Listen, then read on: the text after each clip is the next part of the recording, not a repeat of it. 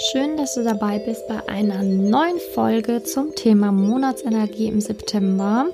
Nachdem jetzt die letzten Tage im August ein bisschen, ich sag mal, energetisch schwerfälliger waren und es ähm, ja nicht ganz einfach war, kommen wir jetzt in den September und ein neuer Monat beginnt. Und ich habe das Wichtigste einfach mal dazu aufgeschrieben, was du anhand der Sterne beachten solltest in dem Monat. Also ich gucke mir immer äh, ja, die Sterne an, wie die stehen, was die Astrologie so über den Monat sagt und macht dann so eine kleine, süße Zusammenfassung für dich in dieser Podcast-Folge jeden Monat immer am ersten, damit du einfach Bescheid weißt, okay, wann macht es Sinn, beispielsweise daten zu gehen, ähm, an welchen Tagen kann es sein, dass man lieber keine Entscheidungen treffen sollte? Wo ist man vielleicht gereizt? Da, ja, um einfach ein bisschen mehr Achtsamkeit und Bewusstsein für diesen Monat zu gewinnen und für sich selber zu gewinnen. Und auch vielleicht die Mitmenschen ein bisschen besser zu verstehen, damit man einfach seinen Monat besser gestalten kann und nicht immer so streng mit sich ist. Ich habe diesem Monat die Intention gegeben, ich bin geduldig und vertraue weil dieser Monat schon auch Geduld und Vertrauen verlangt. Ne? Also nachdem der August jetzt, ich sag mal, zum Ende hin so ein bisschen schwerfälliger war, ähm, verlangt der September immer noch ein wenig Geduld und noch ein wenig ähm, ja, Vertrauen. Also vertraue dem Leben, sei geduldig und es wird alles so kommen, wie du es dir wünschst. Das ist ganz wichtig in dem Monat. Und die Intention gibt es wie immer ähm, in den Show Notes. Also du kannst auf die Show Notes gehen kannst dann einfach ähm, den Link klicken zum Google Drive Ordner und kommst dann automatisch zu der Intention, die du dir als Handyscreen kostenlos runterladen kannst. Wie immer. Genau, und die Intention soll dich nämlich unterstützen. Dann kannst du es als Handyscreen einrichten und kannst immer wieder auf das Handy schauen und wissen, okay, ich muss geduldig sein und muss diesen Monat halt auch einfach vertrauen. Ja, also der Monat beginnt mit einem Vollmond. Und das ist schon so, oh, das ist schon echt sehr schwerfällig. Und ähm, also am ersten ist schon so die Energie, ich sag mal so, für den Vollmond geeignet. Und dann am Vollmondtag, der im Fisch steht, ähm, ist es halt schon so ein bisschen, ich sag mal, emotionaler. Also an diesem Tag würde ich nicht unbedingt ein Date haben wollen oder irgendwie schwierige Entscheidungen treffen wollen. Ähm, da kann auch mal das ein oder andere ein bisschen zu emotional ausfallen. Man kann Sachen viel zu persönlich nehmen. Und daher würde ich da empfehlen, am Vollmondtag, also am zweiten, aber auch schon am ersten und vielleicht noch am dritten, so ein bisschen Abstand zu halten von solchen Dingen, weil, wie gesagt, es einfach alles ein bisschen schwerfälliger ist. Dann kommen wir am 4., 5., 6. und 8. Also in diesen vier Tagen sind wir dann im Widder und im Stier. Also erstmal im Widder und dann im Stier.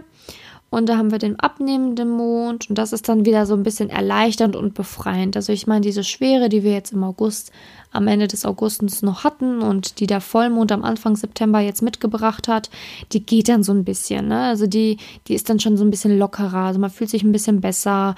Ähm, die Energie ist ein bisschen besser, die Sterne stehen günstiger, ne? Und der Widder und der Stier, ähm, ja, helfen ein, sich da wieder zu erden und dann wieder ein bisschen mehr Vollgas geben zu können, neue Kraft zu tanken und zu sammeln für den Monat quasi. Also am 4., 5., 6., 7. und 8., den 7. habe ich vorhin nicht gesagt, ist es dann halt so, dass es wirklich ähm, ja ein bisschen so ein bisschen leichter wieder alles fällt und man wieder mehr Energie hat.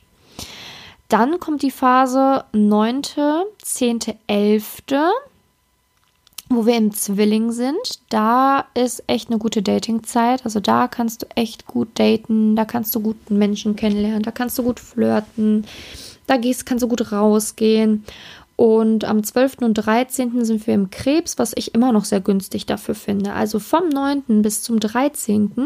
kannst du dir schön mal Dates einteilen. Mach da mal so eine kleine Dating-Phase, lern da Leute kennen, schreib da einfach ein bisschen mehr. Ähm, sehr günstig.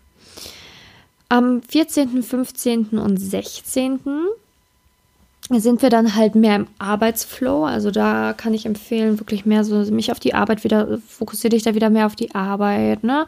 Schau, dass du da ähm, ja einfach gut deine Arbeitsstunden nutzt und da halt auch wirklich kreativ und auch erschaffen, erschaffend arbeitest. Das ist sehr, sehr, sehr günstig. Und dann kommen wir in den Neumond am 17. Und der steht in der Jungfrau und das ist perfekt. Das ist wirklich per, per, per, perfekt. Also ähm, da solltest du wirklich, wirklich am Neumond, den 17. x dir das im Kalender ein und fang an, da wirklich dein Jahr mal neu zu planen. Was hast du jetzt noch vor? Wie geht's weiter? Was möchtest du in den nächsten Monaten erreichen? Persönlich wie auch privat, also privat wie auch beruflich. Ähm, was sind deine Ziele? Wie möchtest du die angehen? Strukturier das ein wenig, plan das wirklich, ne? Mach das unbedingt am 17., unbedingt am Neumond, steht in der Jungfrau, ist super günstig dafür. Und guck dann auch, wie kann ich diese Ziele erreichen? Was benötige ich dafür?